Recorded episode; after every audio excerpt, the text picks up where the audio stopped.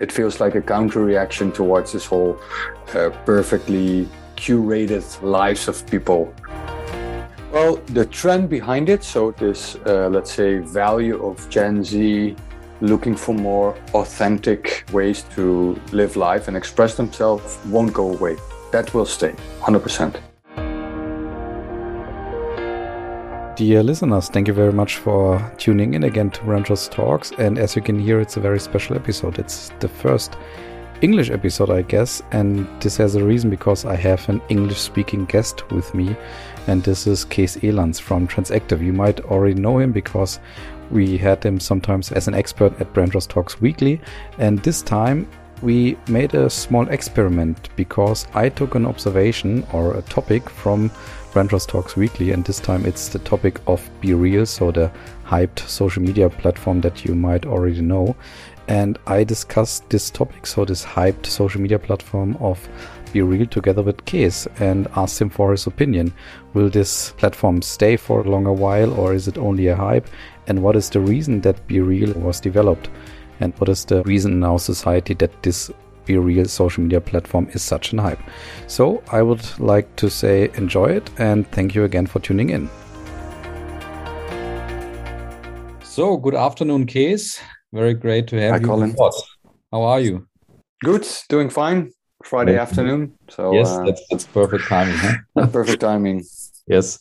All right. Then then let's talk about our two topics. And I guess we have two interesting topics, of course. And these topics, yeah, they were touching me now for for for many weeks or a month even, I would say. And the first one I wanted to talk with you about was the topic of the new social media platform Be Real. So this is something like the hype platform at the moment. And uh, I, I just learned that they have like 10 million users every day, active users. This is very important for, for all the social media platforms to get exactly these figures. And I was just curious, what do you think about Be Real? Do you have any opinion already about this platform? Yeah, a small opinion. Uh, I'm not a user of it, but I'm also not a user of TikTok, so I'm late. Yeah, me but, um, of course, okay. but uh, no, of course, I heard about it. Uh, of course, I, I, I checked into it and, and understand at least uh, the basics. Uh, I asked my 16 year old son uh, last evening, like, "Hey, are you on Be Real?" And he was. I, I think what's what's quite interesting actually of it is that I don't know all the details about it, of course, but uh, it really seems to be a counter reaction to let's say the other social media. And that makes it of course from from my perspective or or transactive perspective very interesting. It feels like a counter reaction towards this whole uh, perfectly curated lives of people. Uh, so where you have the um, more the millennial generation posting on instagram etc and yeah curating everything. This this feels really like this this counter reaction uh, from gen z. And that's uh, from a sociological perspective or generational perspective of course very uh, interesting and on trend so to speak.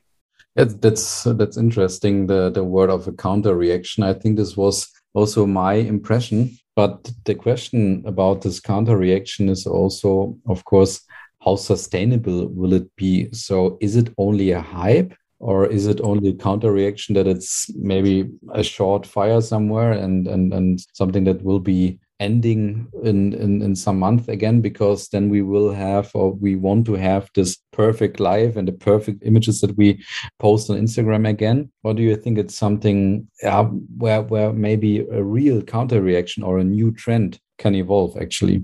Well the trend behind it so this uh, let's say value of gen z looking for more authentic ways to live life and express themselves won't go away. That will stay 100% because that's a big need already that's manifested in many different forms. So I think Be Real is just one of those manifestations of a deeper need. The question you ask, okay, will Be Real, uh, will it stay? Or that's the question. I don't, I don't know. I don't have a glass ball it does address a certain need currently, which is let's uh, this this this this this need of this generation to focus more on authenticity in this super filtered life, so to speak. But it all depends on how they will go on. It depends on will they come with new features already now some of the aspects of the of Be Real are copied by TikTok already. So it, it depends on, on on various things. And we must not forget with things yeah start as a hype, it's also something new. And what happens with new thing you have the social component especially for this young generation which is on it. You know they're in their their, their formative years they're shaping their identity. So oh have you seen the new thing that's also a bit how it works so now it's interesting but maybe in two months it will be uh, not so interesting as we have seen before with uh, all these other uh, social media platforms. So most probably it will be integrated into. Oh. And I asked my son, by the way, I asked my son, my 16 year old son yesterday, because I knew that we were going to have a chat today about this. And I asked him actually, because he's a user. And he said, no, it will go away it's just now for the fun and you try it. And, and he said like yeah it's another hour of spending on social media additional to all the others. And he said uh, it's too much uh, so it will be bought by another in a month or so. yeah, from a from a branding perspective, I'm totally with you and your son as well because uh, yeah, you could see this with Clubhouse, you could see this with TikTok uh, being copied by uh, YouTube and of course by uh, Instagram with Reels. So I think this is more or less the, the the logic way. It will be very interesting for Be Real how they will cope with this competition or with these facts at the end. So will they have new features that will dilute their brand or their promise somehow? Or will they say, no, we really stick to all our limits that we have at the moment? And this will be a very interesting point. But yeah, as, as you said, I think there are some logic ways and some clear ways uh, that we could already observe in the in the past. Interesting about your uh, answer was that you said the trend of authenticity is not going away 100%. So this is a very, very cool opinion or a clear opinion. Maybe um, just to end our discussion about be real. The first question would be Do you have any idea what a hype means for the people? So, from a so social cultural perspective and also from a psychological perspective, what is like the interesting part about a hype? Why is a hype a hype actually? I, I was just thinking about what is it doing with us as a, as a human being?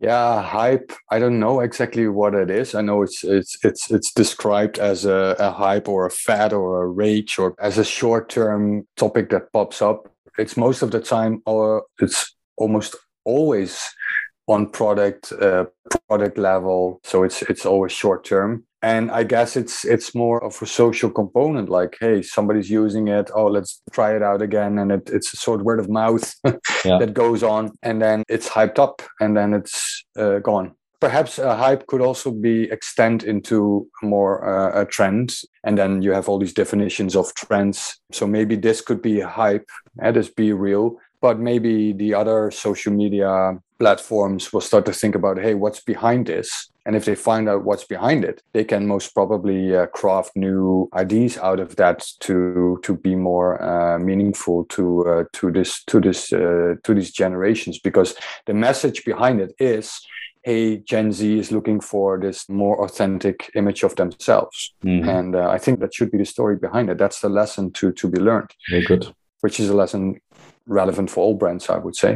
Yeah very interesting. Maybe last question about about BeReal, um, because you already said it's a counter reaction and it's a tendency to more authenticity out there. Can you describe it in a deeper way where you say, okay, where does this counter reaction come from? Is it a logic reaction? There is something and there will be a counter reaction. This is something that many of us hear many times. So there's a trend and there's a trend against it. But is there also, again, from a evolutionary way or from a social cultural way or psychological way is there anything that again in us or in, in the with the gen z where they're saying okay there is a natural instinct um, to see or feel or whatever observe authenticity where you can also somehow explain this trend or counter? Yeah, this is definitely something that has to do with with the formative years and the way they're raised. So they're raised as as mobile natives, which means they were always in this social uh, media environment, for example. And in all those years they've grown up, they have seen this this picture perfect images. So it, it, was always about okay, you have to look greatest with the best clothing, with the best uh, friends, and this is now partially counter reacting because, first of all, these kids currently have trouble to keep it up. In this age group, they have to do so much and think about so many things at the same time. So I think that's one of the reasons. And the other reason is this mental pressure. So they have the societal pressure, they have mental, increasingly mental issues. And what's also very important is that they're like the most pluralistic generation, which means, thanks to, uh, for example, also living in a globalized world, they've grown up with much more diversity around them. So much more ethnicity, gender issues, etc. Um, how do you say it? The world is more uh, diverse. And being not perfect is therefore something that's for this generation quite common to see. They understand like okay well not everybody can be perfect all the time. So those are let's say the deeper sociocultural layers beneath this uh, manifestation of embracing uh, authenticity as a concept. Great. Thank you Kees for this first explanation or and also your opinion and uh, your observations